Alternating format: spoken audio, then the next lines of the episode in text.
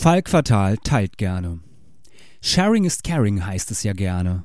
Besonders jetzt zu dieser Jahreszeit zwischen St. Martin und Weihnachten wird das Teilen viel gefeiert.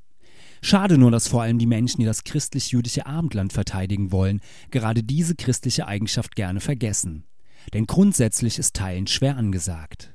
Besonders bei gewissen altruistisch veranlagten Eltern, die ihre Kinder nicht impfen lassen wollen, damit die kleinen Plagen ihre Masern schön mit den anderen Kindern aus der Kita teilen.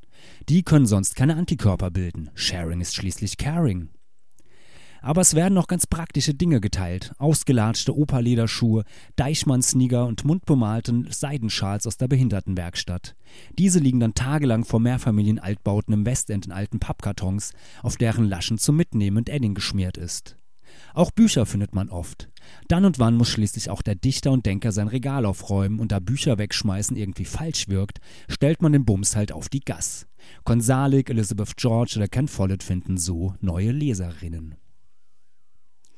Außerdem lernt man seine Nachbarschaft besser kennen. Was macht zum Beispiel die Person, die sich von Basic Programming a Structured Approach getrennt hat, heute? Programmiert sie nun in C oder Python? Oder hat sie die Coderei an den Nagel gehängt? Oder warum trennt sich jemand von seinem Kochen mit Innereien-Kochbuch? Hat Attila Hildmann Jumbo Schreiner als persönlichen Ernährungspapst abgelöst? Oder ist die Sorge um das Tierwohl so groß, dass nun Tofu statt Niere auf dem Teller landet? Und wer ist der Typ, der eine Original VHS-Kassette von Liebesgrüße aus der Lederhose verschenkt? Und vor allem warum? Hat es sich ausgejodelt in der Lederhose? Es gibt aber auch immer wieder interessante Bücher zu entdecken. Zum Beispiel weiß ich jetzt, dass Hitler 1945 keinen Selbstmord in seinem Führerbunker beging, sondern nach Argentinien floh und dort nicht nur Rinderwirt wurde, sondern auch Diego Armando Maradona zeugte. Okay, letzteres habe ich mir ausgedacht. Das davor stand wirklich in Hitler überlebte in Argentinien. Manchmal treibt das Teilen jedoch seltsame Blüten.